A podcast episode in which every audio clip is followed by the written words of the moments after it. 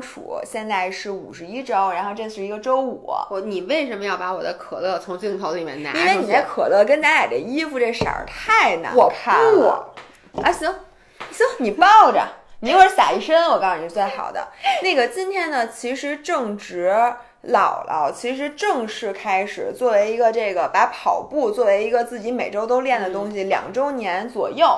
然后我前一阵呢发了一个这个微博，也收到了大家很多很多的反响。就是我总结了一下，就是如果我现在回头看我跑的这个两年的步，有哪些是我特别特别想告诉一个就刚开始跑步的新手的。然后我也收到了很多大家的回复关于这些，所以呢我就来开个头，我们今天就来聊聊，让咱们。又爱又恨的这个跑步，你恨吗？然后，如果大家有任何的这个问题，接下来因为姥姥要出一系列的关于跑步和骑车给新手的这个指南、干货指南，所以也请大家弹幕我们，对吧？把把你们的问题打在公屏上，或者给我们留言，希望这期能给大家有所启发。嗯，先说一下我是不是？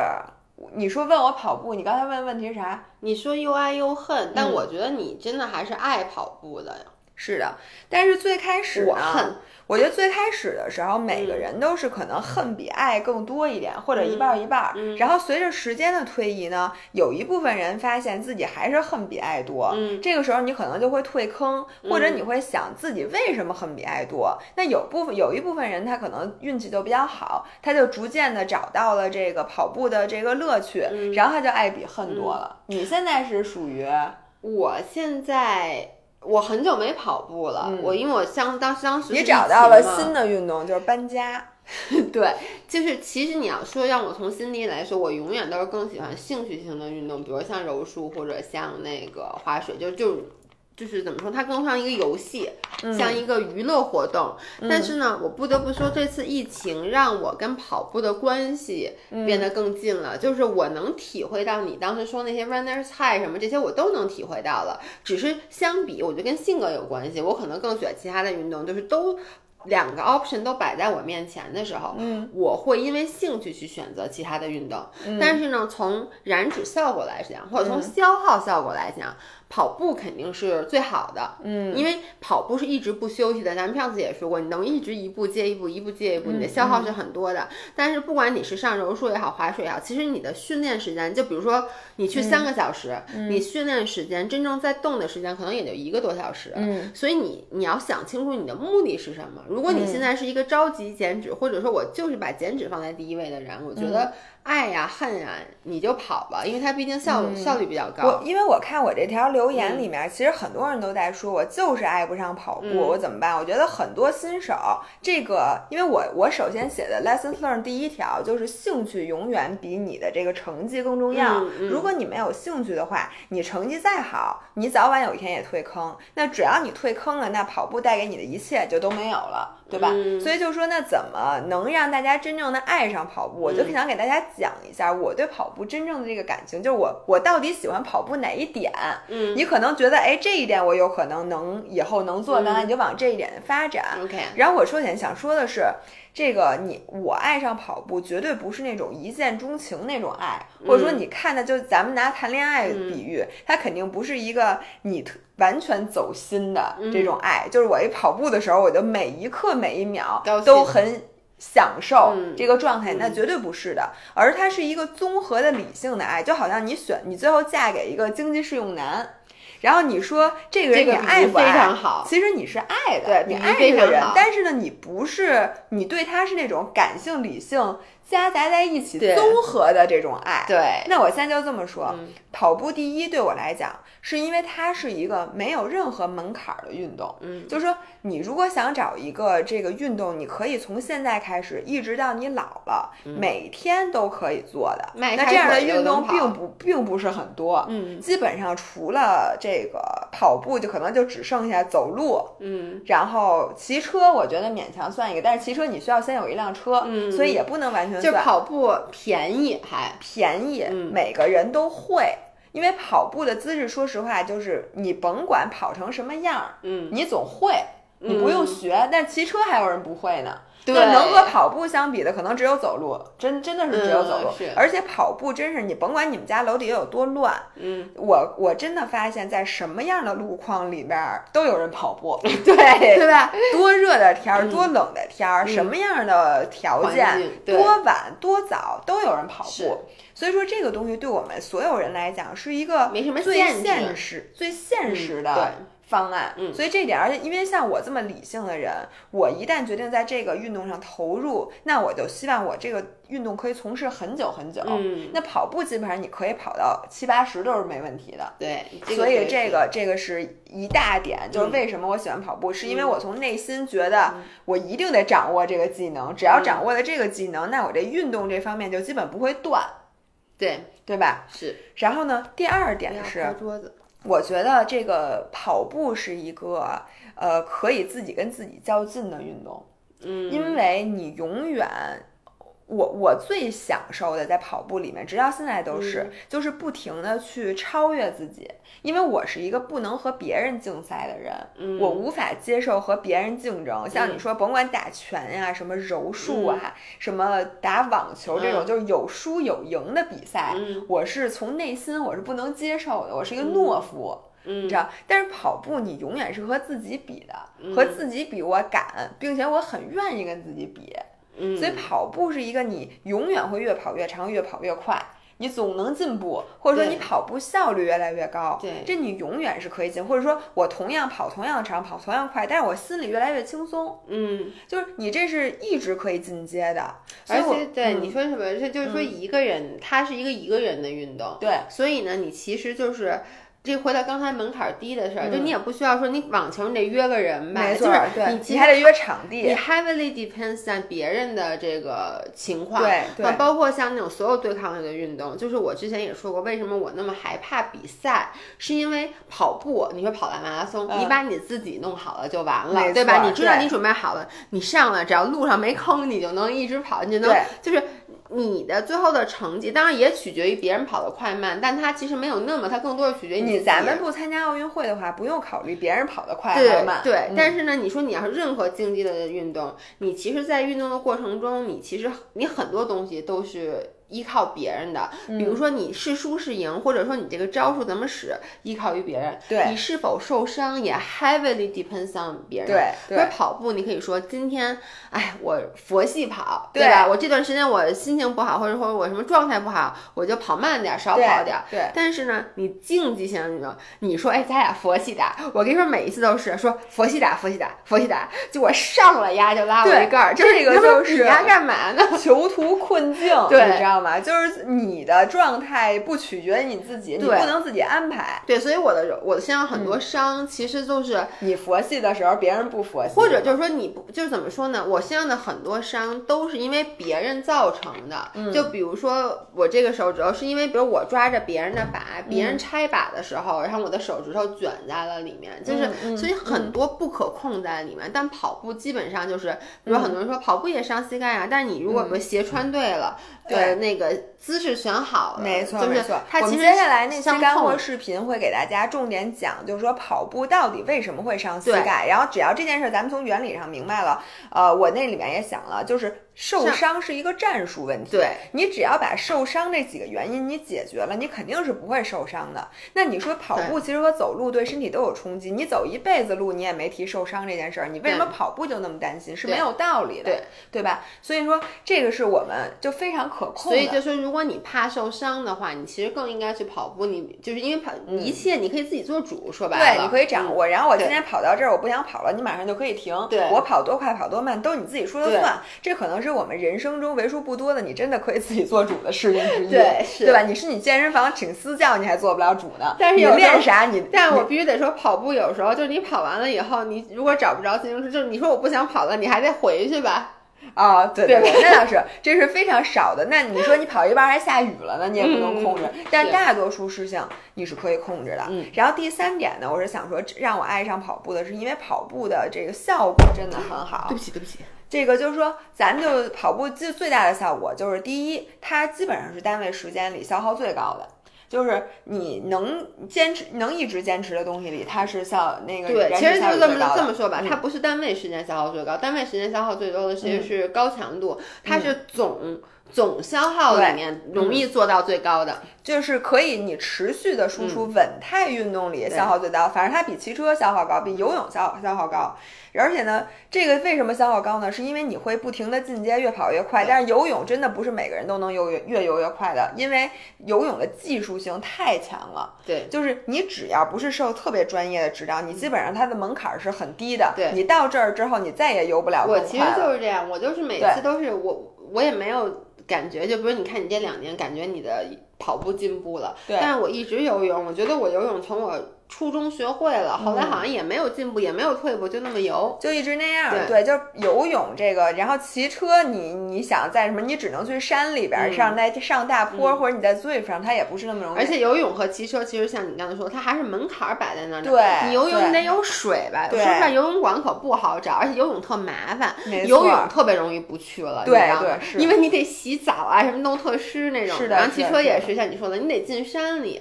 对，所以就是嗯跑步这东西，它强，首先这个，然后它对身体的这个，如果你真的是想减肥的话，嗯我觉得基本上跑步它可以算是你最佳选择之一。嗯，这个我觉得大家不不毋庸置疑，然后考虑究竟怎么跑步最减脂，也是大家请大家期待我们视频，嗯我会专门做一期，你到底为了减脂，你到底应该怎么跑？怎么跑步？但是跑步真的是减肥效果最好的，基、嗯基本上我就可以这么定论吧。嗯然后呢，这一点就很功利，嗯但是呢，也是让我爱上跑步的原因之一，因为你觉得你没有在浪费功夫，就这个东西，如果你又不讨厌。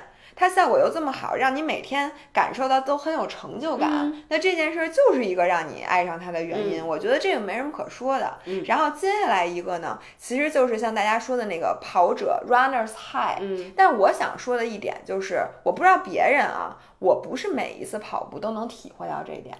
你我也不是，你有的时候其实就是所有的训练都是，有的时候你会一跑，哎，觉得特舒服。对，有的时候真的是越跑越累，就真有越跑越累。这个时候我其实还想问你呢，嗯因为像你说的，就是它跟力量训练不一样，跑步它也不基本不会受伤，你等于你越跑越累，嗯你也就跑慢点，反正就是你总能跑下来，基本上有没有什么跑不下来的情况。但是如果是力量训练，或者说你去上拳击或者柔术，我都会告诉大家，你如果今天觉得状态不好，你就嗯别，你容易受伤嘛。但跑步的话，反正你姿势对了，你又不会受伤。在这种情况下，我到底是应该停下来休息，还应该我应该 push myself？因为有时候有时候你其实你 make it through，就是你通过了以后是一个新的天地。对，对，就是你就是这扇门放在这儿，现在你就是不想跑，你嗯觉得特别累，那到底你应该推门？对对对你看到的可能是一大坑，对你受伤了，掉进去了。对就是然后有可能是你看到了一个新，就是你是一个你的 breakthrough，就是你的里程碑。对我其实这个这个呀，就是我微博里说的，就是说在跑步里边最重要的自我觉知，就是你现在到底还是是懒还是累。我觉得嗯。一般在你你的主体感觉特别累的时候，你需要需要去想这件事儿，就是你回首你上周或者前两周的运动量，嗯如果你前两周是练得非常非常规律、非常非常辛苦的，嗯或者你前两周像姥爷这种搬家一直没睡好觉，嗯或者是你前两周任意干别的一件事儿，你累着了，嗯。那这时候你就应该停。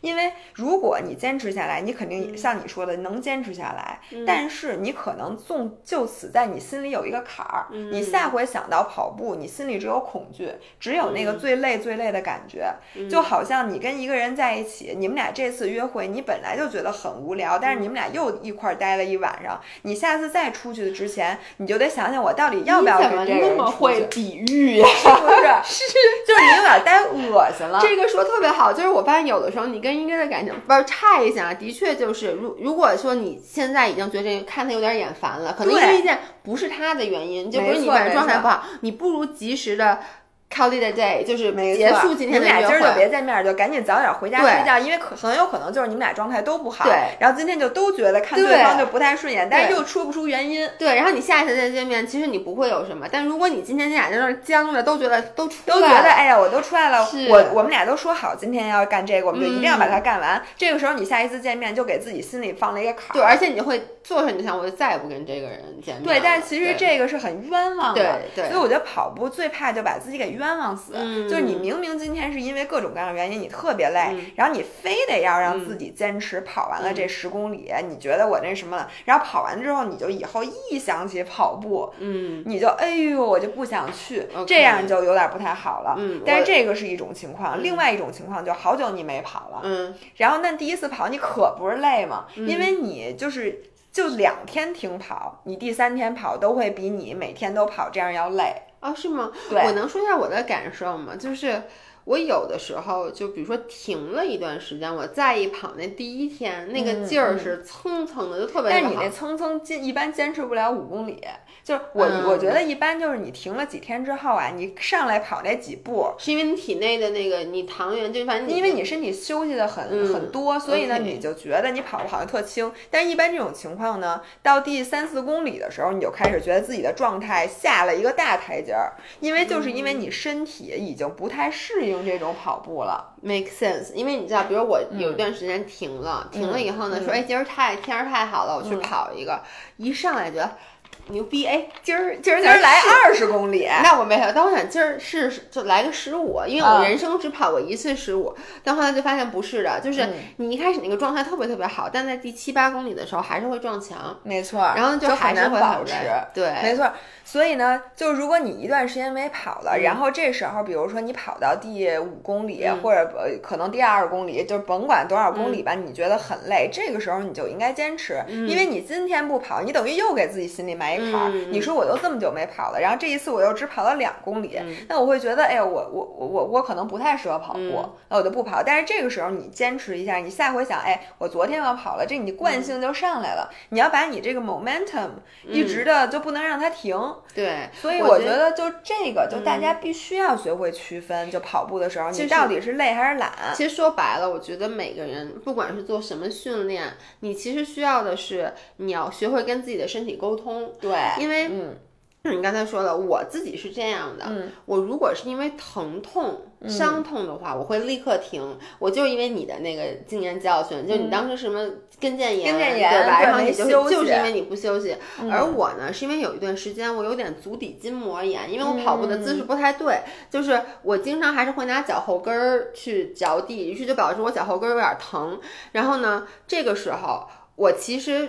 说白了啊，嗯。我发现所有的伤痛在运动过程中都不会疼，就会就会减轻它的疼痛感。尤其是足底筋膜炎，嗯。其实很多那个伤痛，如果你是膝盖膜，它不会减轻，嗯。就后来减轻的余地有限。就是这种，呃，它血液循环一上来就可以好了的这种，就是你跑的时候不疼，然后跑完了之后更疼。足底筋膜炎真的是因为当时不是疫情，就我每天都去跑嘛，我又没有什么跑步经验，然后当时就是恨不得就是可能每天都跑个十那种的，然后可能跑到第四天、第五天，我的脚后跟儿就开始疼了。然后呢，但是我当时想我还是得运动嘛，然后我就跑，我就发现你只要咬牙过第一个公里，你其实后面就没那么疼了。但是嗯完了晚上回到家，真的是在家里那地踩着都钻心的疼。于是我就说，以后疼痛一定要立刻停。那个时候就真的是你身体给你发出警告了。然后累呢，就是我我就是像你说的，我有时候就觉得是因为。就是比如说你可能姨妈期快来了，有时候有那么一两天那种的，我觉得我只要不是特别难受，我就把它跑完。但有的时候如果是肌肉的疼痛，比如说我有一天就是前一天我是爬的楼梯，嗯，然后导致我的这个这个这个地方叫什么？胯对，胯的股那个腹腹股沟，腹股沟的这个这个这个髂胫束吧，嗯这个这块肌肉就是特别的酸，嗯导致我真的抬不起腿来了。那这种情况下，我就知道我不休息不行，因为它属于是肌肉就生理方面的对东但是西。髂胫束首先它是一块筋膜，它不是一块肌肉，就是那它这个你其实是屈髋肌啊，对对，屈髋肌，对，屈髋肌或者髂腰肌这嗯两块肌肉都是跑步的时候非常容易酸的。这我们以后也可以单独来讲一下，就跑步的时候哪些肌肉酸是正常常的，哪些肌肉酸可能是因为你的跑姿还需要改善。然后像刚才他说的，就是呃，跑步其实是有一些伤你是可以不停训的，你少练点，你不停训它是会自愈的。但有一些伤你必须立刻停下来，嗯，这个我觉得也是需要跟大家科普的。等我们那个干货视频吧。然后呃，我在这里想说的是说，呃，还有一个很好的建议是给新手的，就是不要给自己规定每天的跑量。像你说你累的时候，你不是说，比如说我我规定自己每次出去跑就十公里，这种规定其实是非常不科学的。但我就老这样。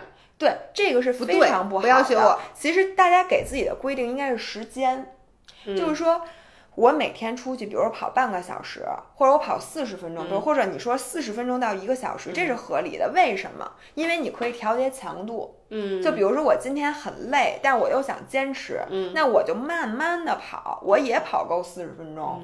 这样其实你身体的感觉会少很多，好很多。因为你要求自己跑十公里，然后你又跑得很慢，等于你会比平时还多痛苦。比如说平时你花一个小时跑完，你这次花了一个小时二十分钟，那你等于真的会把自己跑恶心。但如果你要求自己只跑够一个小时，可能之前你能跑十公里，今天只跑八公里，但其实首先从消耗上没有差那么多，因为你都是跑了同样的时间，对吧？但咱们是按照时间来算消耗，而不是真的按照距离。就是你跑快，你跑快跑慢，它的消耗其实没差那么多，而且你累的时候你心率高。你明白吗？所以就是，但难道不是靠做工吗？按理说应该看做工呃，是，但是问题是你在那儿颠呢，因为你还有垂直距离，而且你手也动了，你腿也动了，你只不过迈那步小了一点。其实我觉得啊，就是你的时间更能说明你的这个燃脂。OK，所以就是说它没有那么强的相关，就你不用在意，至少。所以我就对新手的建议是说，大家可以。按按时间来规划跑步，不要老想着你自己跑了多少公里。我一般是因为我跑那地儿吧，你说我跑八公里，我剩下那怎么着那两公里我走回去，那不是也也挺累？就一般你去公园里累的时候吧，你就及时拐弯，或者你跑折返，你不要一定要求自己跑那十公里，这是一个战术问题。就是有的时候你很累，但是你就觉得自己今天应该坚持的时候，你就去跑一个下来正好是那距离的，这样你肯定停不下来。但是当你真的觉得你自己是想给自己留余地的时候，千万不要跑那种路，因为很有可能你再也不去这个跑道了。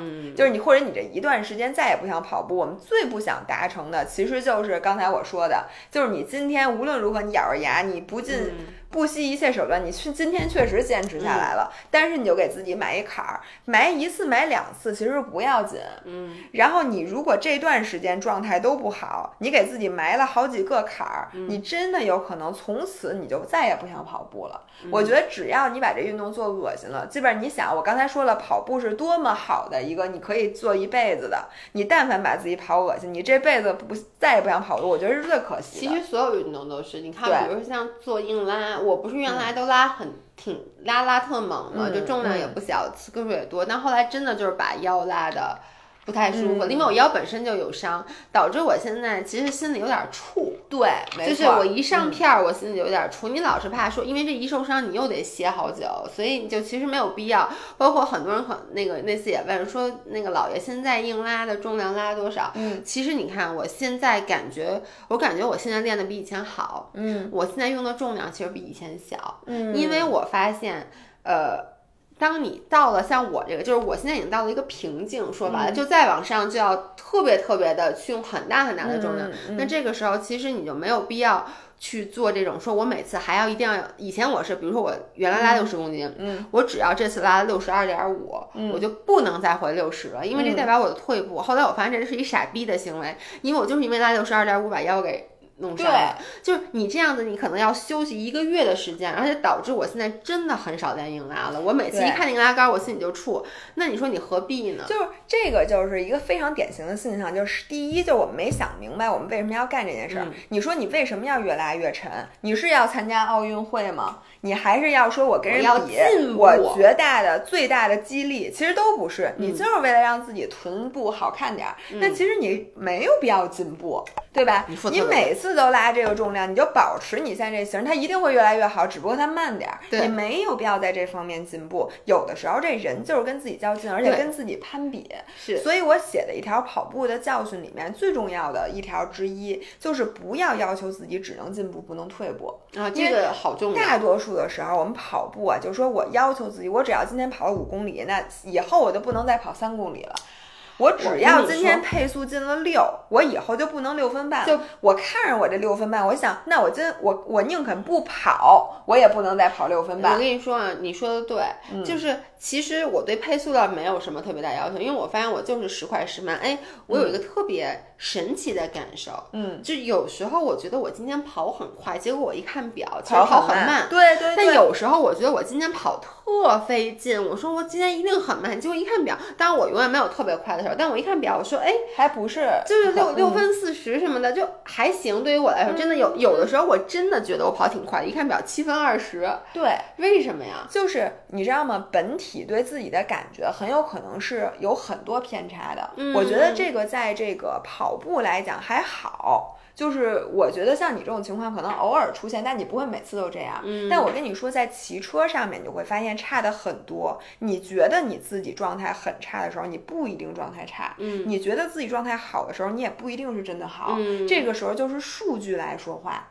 所以你知道，对于骑车来讲，它有一套非常完整的，就是客观的工具，帮你来分析你现在的状态是说正在上升、在进步，还是你现在在退步？你是过度训练了，还是训练不足？你现在是不是巅峰状态？我们用的那个软件叫 Training Peaks。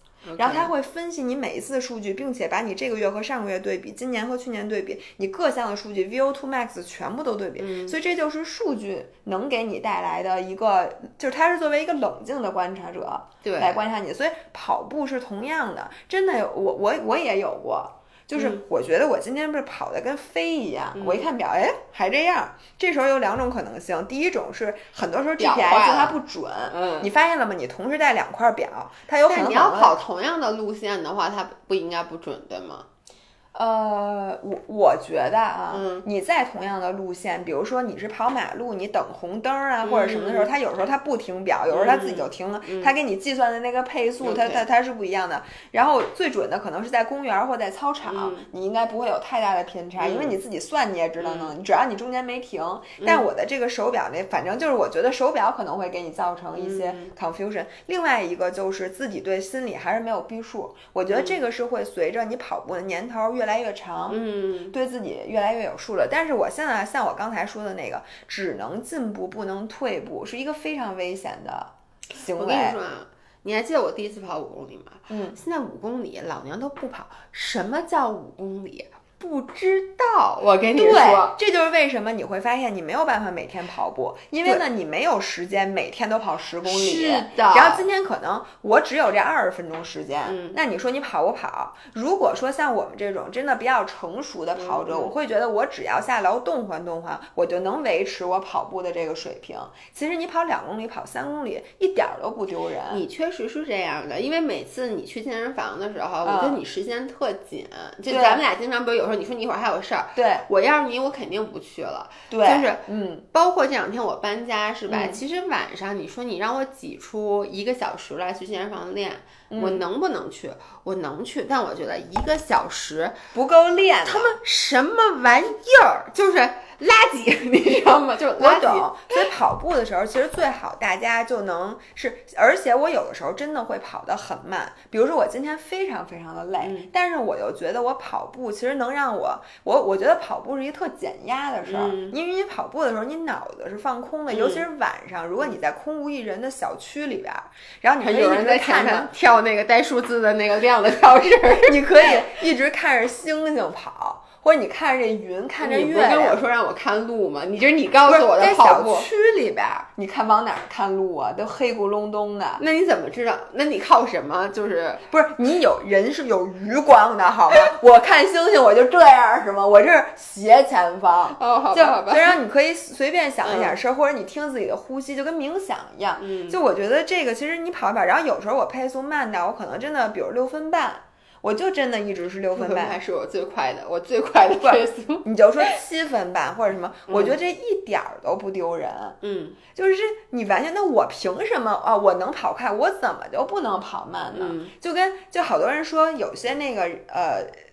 你像基普乔格这样的跑者，嗯我相信他很累的时候，他肯定也是也能够慢跑。嗯，肯定的。就他不不可能说我一上来我配速就是他那他那什么二二多少三多少，嗯肯定不可能每次都那么跑。嗯所以凭什么作为一个普通人，尤其是咱们一到公园儿，嗯这胜负心就来了。大家来那个留个言，我想知嗯道大家更在意的是，因为像我其实对配速不太纠结，我比较纠结的是距离不能退步。嗯我总觉得我上次明明我是这么想的，我都能，哎，等一下啊，嗯，就我是这么想，我都能坚持十公里。嗯就是我明，所以我在下一次跑十跑到第七公里很累的时候，我就会觉得你曾经等就是嗯不是你达不到，你嗯能理解吗？所以我总是会 pu 这个方面 push 我自己。大家可以留言告诉我们，你更在意的是哪一点？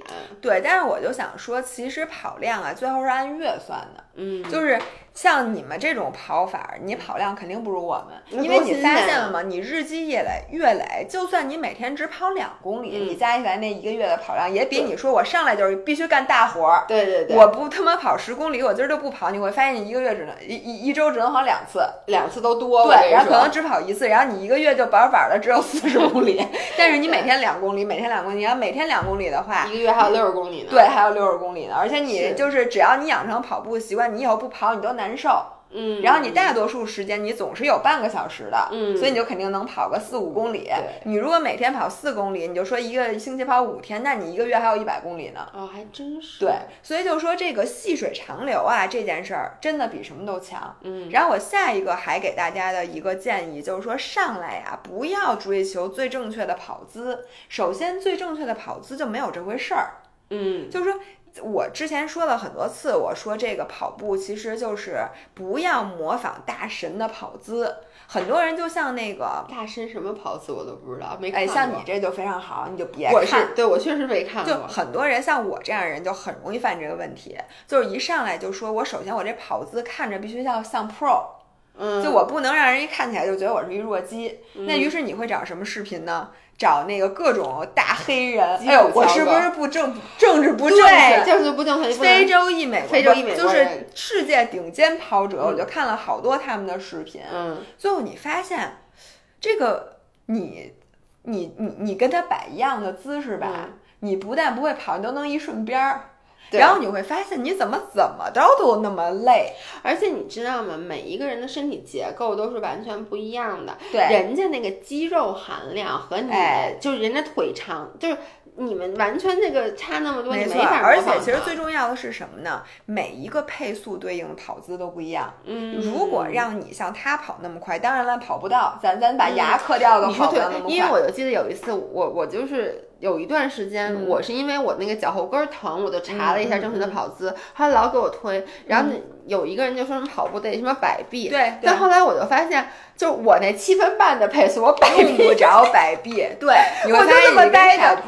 对，然后我不是我肘疼吗？我发现我垂着手跑更舒服。对，其实就是这个，比如说你现在特别嗯跑得很慢，嗯就咱们就是六分半以再或者七分，就这种最特最慢的这种跑姿。嗯你会发现，只要你落地的部位别太夸张，嗯你摆不摆臂呀、送不送髋啊，嗯什么那些跑步技术你根本用不上。这时候咱们就慢慢培养兴趣，嗯你只要让自己能坚持下来，你这个跑姿就是现在适合你的，对吧？对然后呢，像之之前很多人发的那个跑步技术，比如说我那个摆臂到底怎么摆，怎么拧，腿怎么着，你还跟我说过，你记不记得有一次你你教过我，你上完课回来，你跟我说我下一次跑步我就不会跑了。我跑的时候想，你说什么身体还要带动一下，对，还往回还怎么怎一样，怎么对对对？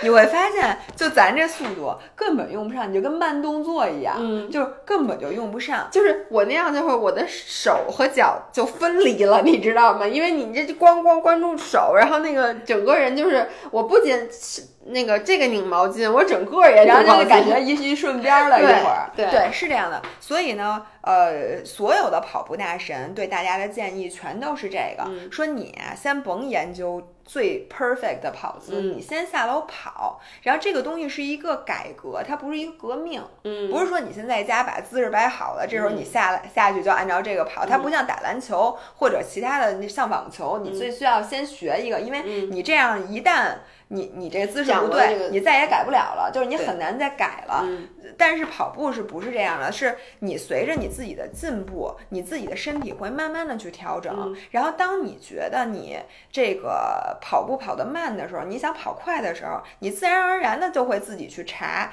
那我跑步怎么这个摆臂我怎么改，嗯我送髋怎么改？而且跑姿是很容易改的，就是你只要落地的部位是对的，你嗯不是那种身体因为身体的结构问题让你老受伤，嗯其他的跑姿都是会自然而然的，你的身体就会适应。因为嗯人天生本来就是会跑步的，而且我们天生会跑步，不但会慢跑，我们还会快跑。因为咱们在草原上的时候，慢跑你肯定是想找果子吃，然后快跑呢，你肯定是有野兽追你的时候我。觉得我这基因里就没有快跑的这个，因为我快跑确实特别的差。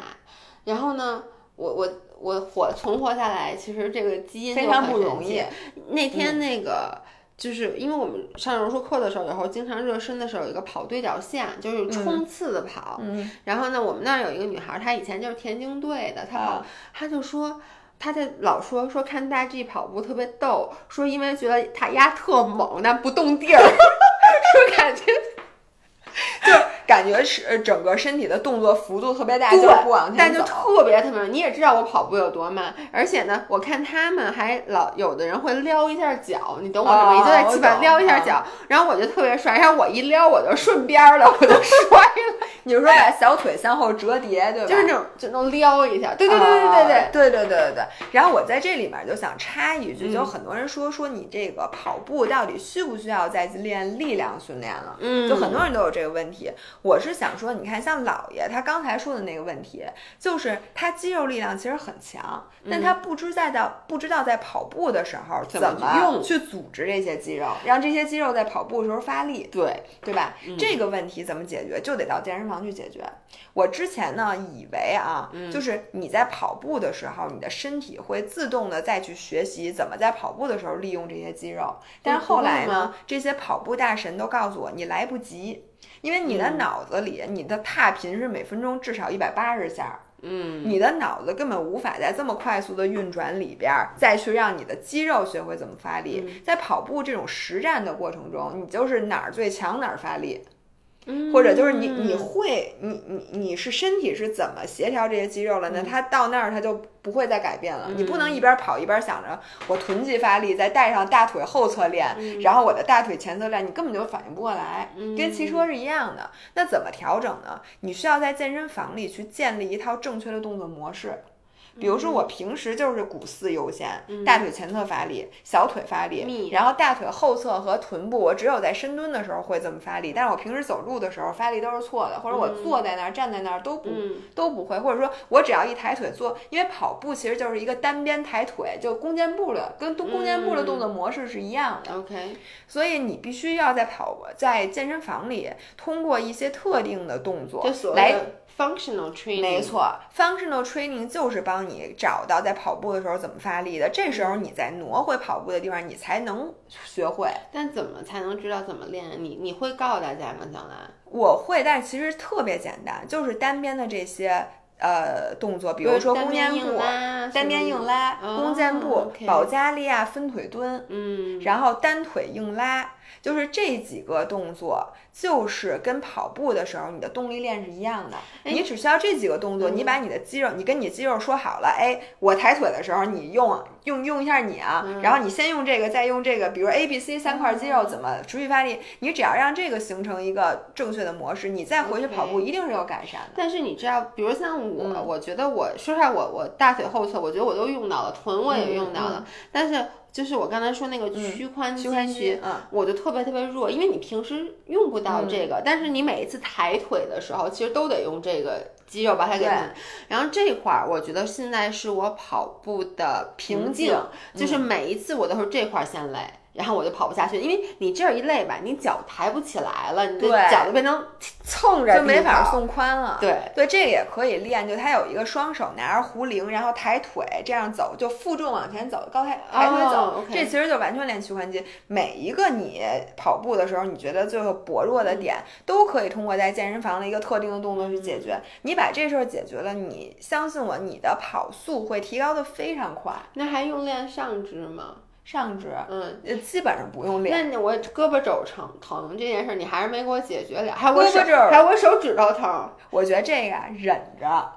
哎，我真的到最后就不行，我得我像一边跑手指头一边甩。胳膊肘疼，这都是由于你太僵硬。大家给我们留下言，因为我那次跟姥姥姥说，姥姥都惊呆。第一，我跑步胳膊肘疼；第二，就是我跑步每次都把手心儿给抠流血了，因为我攥拳有时候就紧张，我就攥特紧，然后以至于我的指甲就陷到了肉里，然后就这个手心都发红。后来呢，姥姥就跟我说不能攥太紧，对因为你要这么攥着吧，其实你的指关节是不发力的。但她说你要握空拳，但握空拳呢，你就得 hold 着，对不对吧？不对，就是你 hold 着，于是就是我要不然就是手心就被抓破了，要不然就是手指头累。就是指关节很累。我跟你说啊，你这就是太僵硬，跑太少。那后来我就这样了，我就就就你这样，你不觉得 手腕子累吗？一边跑我经常这样甩，你知道吗？啊，那也行，嗯你甩着甩着就好了。我觉得很多时候啊，大家有的时候问的这个问题，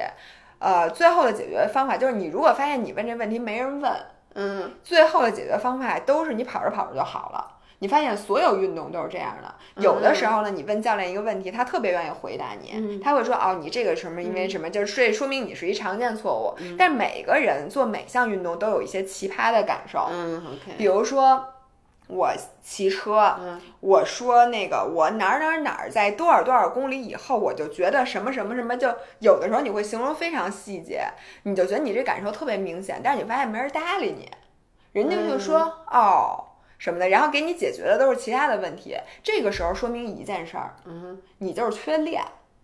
啊，而且你首先你的身体会想办法克服这件事儿，嗯随着你跑步的年头长。第二个呢，就是你会发现你这个问题应该是会消失的。嗯然后如果它再不消失，你再去问问看别人有没有招儿。所以我觉得很多时候的这个这这些细小的感受都不需要过于在意，像你手指头疼，那你就放松。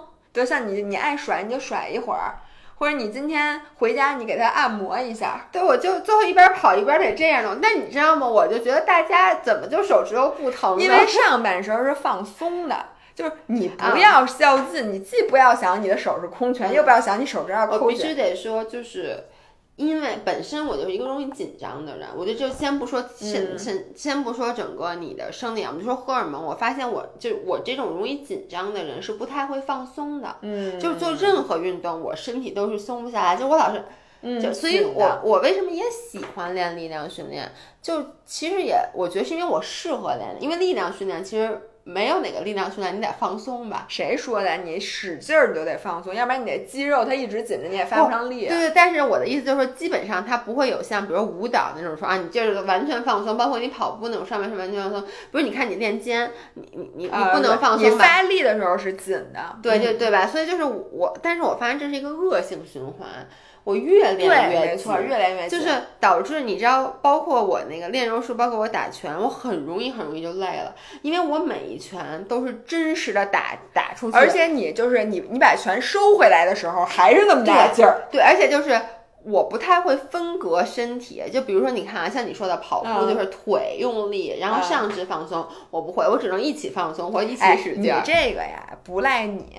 就像我游泳一样，嗯你知道吗？我现在学游泳的时候，教练就说你的身体太紧了，你需要放松。但是同时他告诉我，你的核心要收紧，你的腿还得往上抬，你的脚尖儿还要绷。于是我就在想，我到底是放松还是收紧？我一收紧就浑身收紧。我也是，然后呢，我游泳就游特别累，因为你的身体对那个时候你你的你在水里必须放松。同学们，你就这样练，因为这样消耗很大。我告诉你，因为问题是我不能完赛啊，我 没事儿，我他妈游二百米就得站起来一下，踩踩水，然后再游二百米。但这不不犯规对吗？是对不对？不犯规。对对对，所以呢，我我非常能理解你，就是最最开始大家从事任何一样运动，你都不可能做哎，到。咱俩确实也不太跳舞，我就知道你的确也不会放松。每一次跳舞的时候需要很柔软，就是比如我都记不住动作，就就就是那样，然后咱俩都很 对，没错，因为你都最开始你根本顾不上那么多，你的能赶上下一个动作就不错了。嗯其实我觉得，相对于收紧来说，放松是更难的。对你嗯必须是这个东西，你就得磨年头儿。对，然后我说到哪儿了？我我我我看我对大家还有什么忠告啊？对，然后呢，问各种跑步装备的。嗯当然了，我我当然还是希望跑步能多接一些广告，但在这里我想给大家说一句实话，那你就别说实话了。不行。就是跑步这东西啊，你最最关键的就是买一双跑鞋。像其他的，尤其是好多人问那个什么髌骨带，不要一上来你明明你髌骨有病吗？我就问你们，我都不知道买髌骨在哪儿，髌髌骨骨在这儿。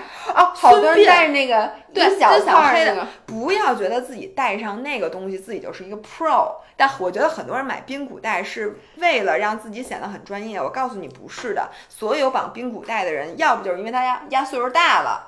他必须要，他这儿本来就已经有病了。第二个就是因为他跑姿是错的，所以他才会把髌骨跑伤。真正最牛逼的那个跑者，除非他跑量无比特别大，嗯不然他真的不带这个东西。而且你明明没病，你戴上之后你再也摘不下来了，因为你会失去了很多锻炼这个小肌群的。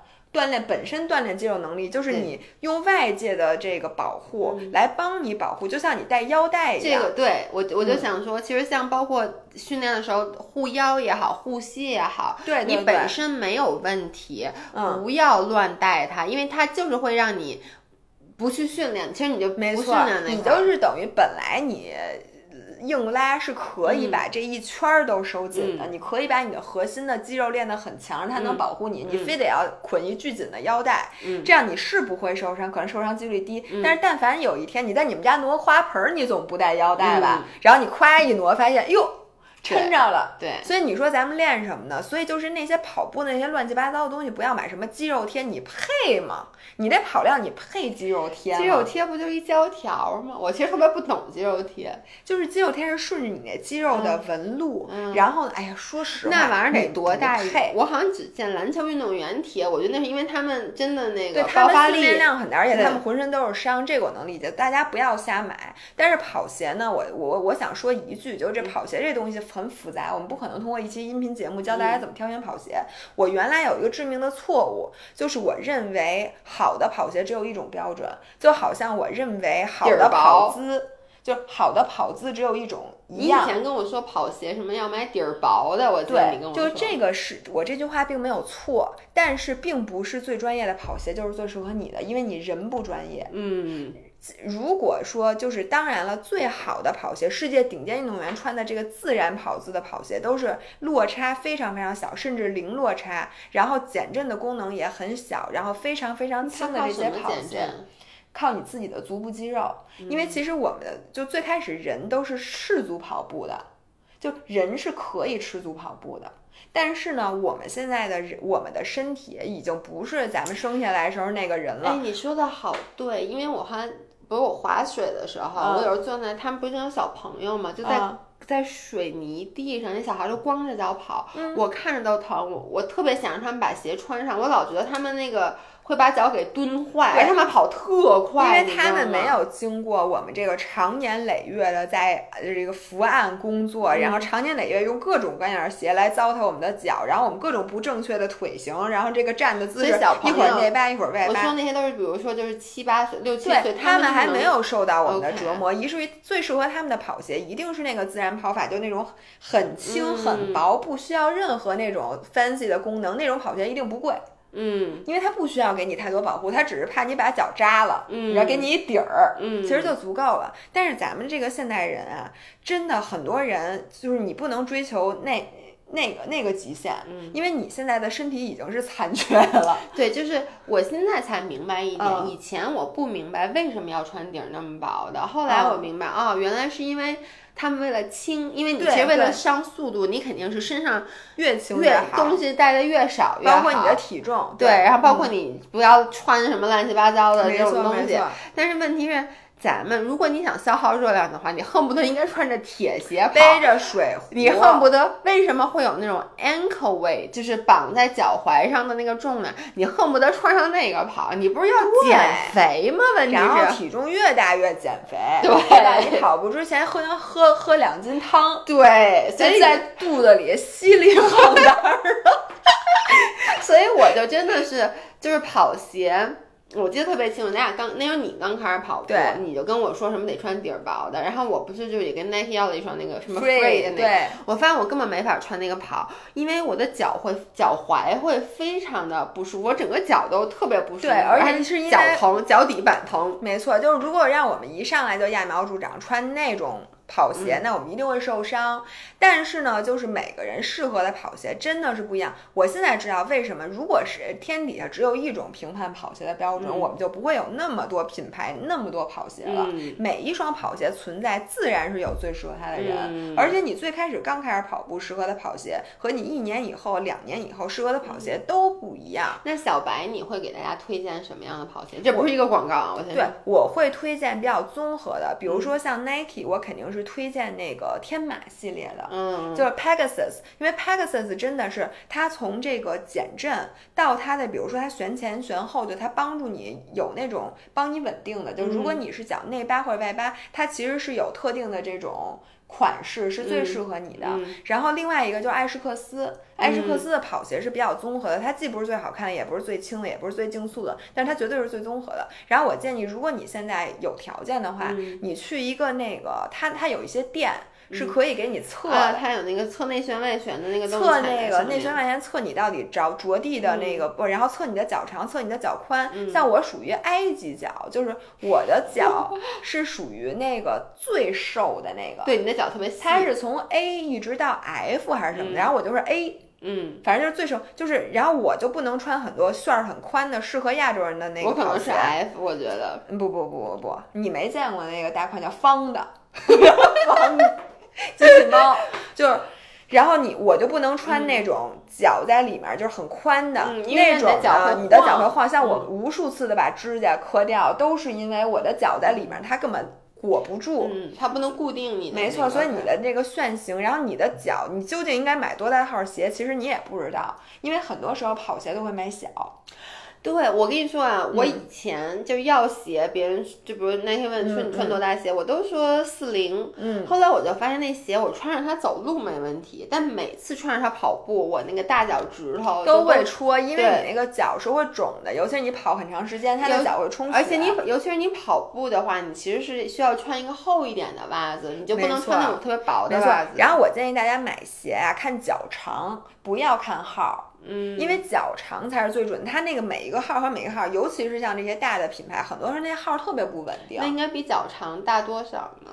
不，你就去专业的那个地儿量一下你、你的脚长，然后你就买正合适的，不用买大的。比如说你脚长是二十四厘米，你就买二十四厘米，因为它已经给你留出余量了。它给你的那个号不是说它那鞋就二十四厘米，而是它这个鞋是适合二十四厘米的脚长。哦所以你就只要知道自己的脚长是多少厘米，你看鞋号的时候，你基本上就不会犯哎，一会儿音。频结束，你帮我聊一下我的脚长。我没法帮你量，它得是那个有啊那个，啊，不这是不是我给你量尺的，量加尺子也行，但你很容易量的不对。它是那个一个卡尺，你把脚放在上面，然后它就那个。最最最对对对，要不因为我从上面看，从左边看，从右边看大家都会差那么一点嘛。嗯所以最好就是上专业的地儿。我觉得艾诗克斯和 Nike，然后我新穿的现在这一双叫昂跑，啊，你叫说过好几次 The Cloud，对，这是那个一个瑞士的小众跑鞋，我最近爱上了这件跑鞋，嗯真的非常的好。然后我觉得像阿迪达斯的 Ultra Boost，其实也是比较嗯特别软。它很软，就是每个人适合的真的不一样。对，我觉得对于我来说，嗯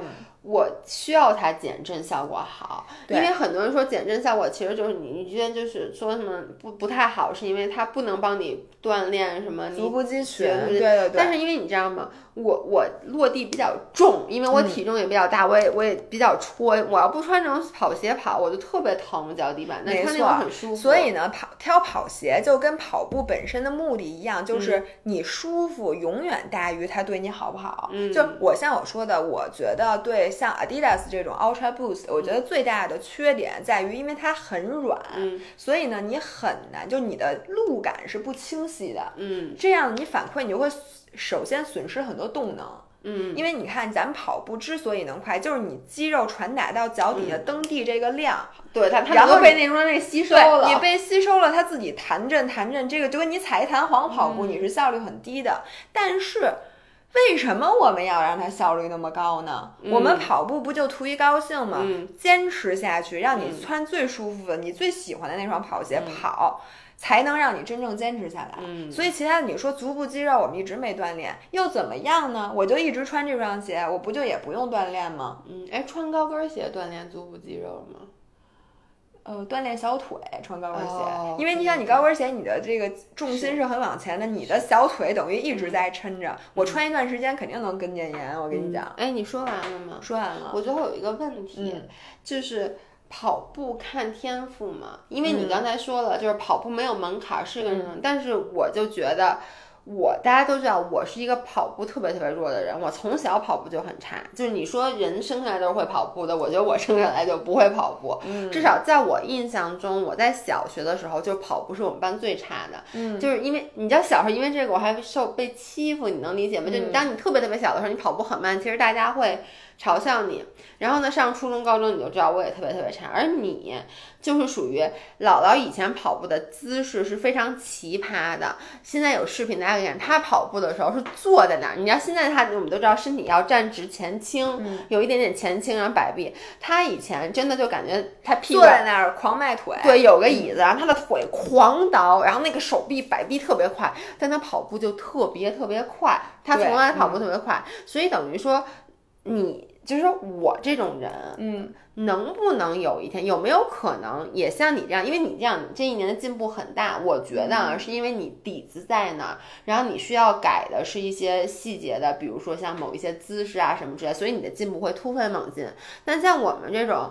我我都不知道我的局限在哪儿，可能各个地方都有局限。那我们还有没有机会像你像你这样进步？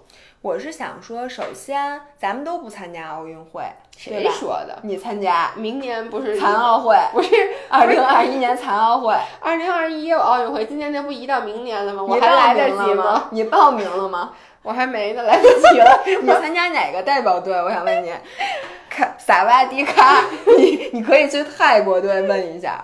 然后我是觉得，首先咱们不挣房子、不挣地、不参加奥运会，嗯。那每个人在跑步上面表现出来的天赋是不一样的。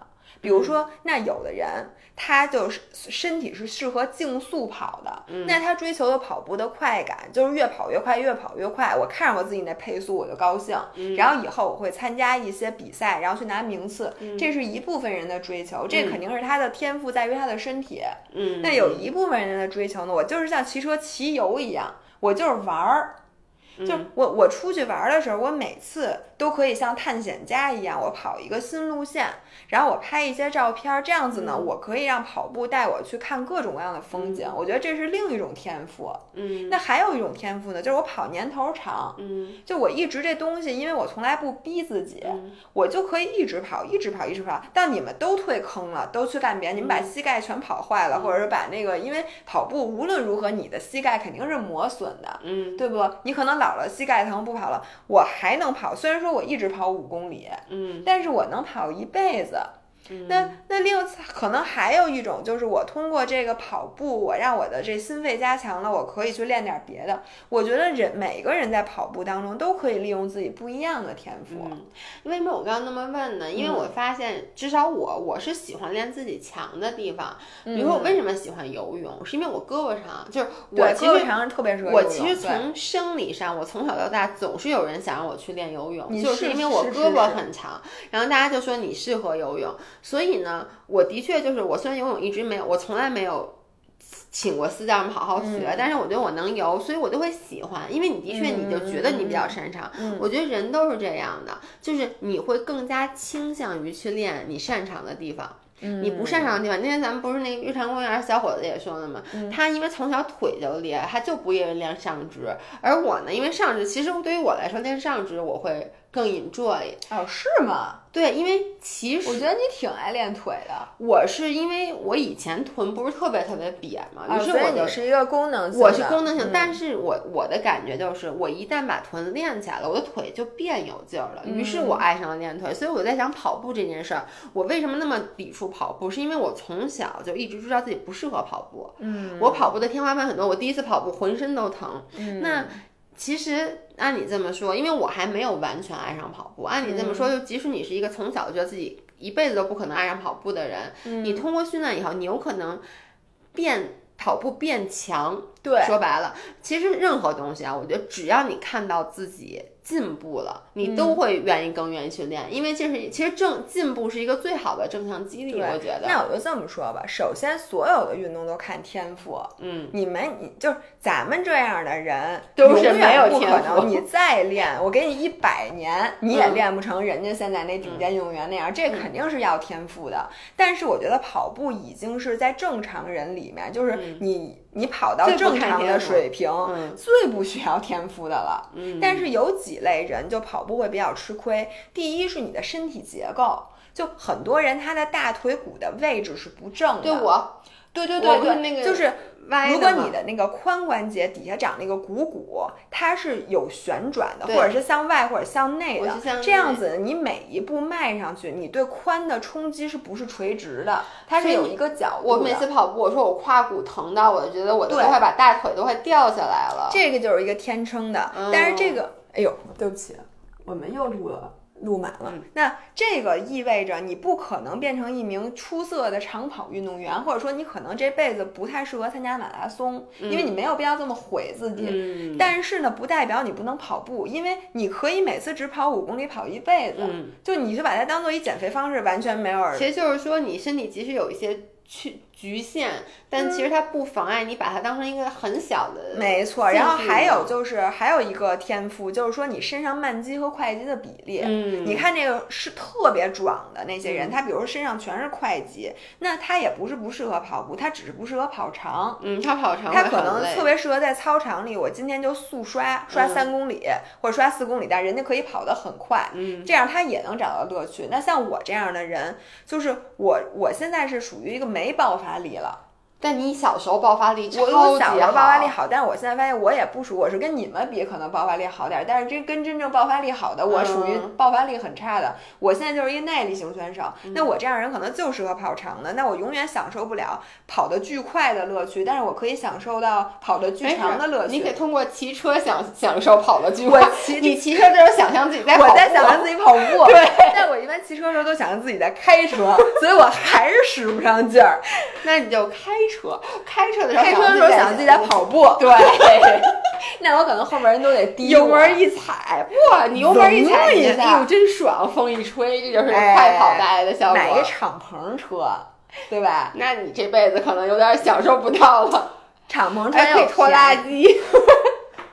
我买一高尔夫球车总可以吧？行行行行，对，反正我就说，就跑步这件事儿嗯已经算是门槛儿最低、最公平、最不看天赋的事儿了。所以别老觉得自己这个这儿不好那儿不好，然、咱们就咱们就不能跑步了。嗯，哎，那今天咱录到这儿，对我们这期节目不是跑步赞助的，就感觉咱这一期收了跑步好多钱？跑步是谁呀、我也不知道，你说什么？我觉得你这句话我没有听懂。你没听懂吗？没有这是一个 joke。哦你怎么那哦么没有？跑步他吃饭了吗？我饿了。行吧，那咱们这期音频就到这儿。然后大家，因为最近我们俩真的也血槽比较空，所以大家想听什么样的选题，然后呢就请留言告诉我们，或者把它打在公屏上，好吧？我们这个音频的同时也有视频的版本，大家可以去喜马拉雅和那个苹果播客去听音频嗯，然后也同时可以在这个 B 站。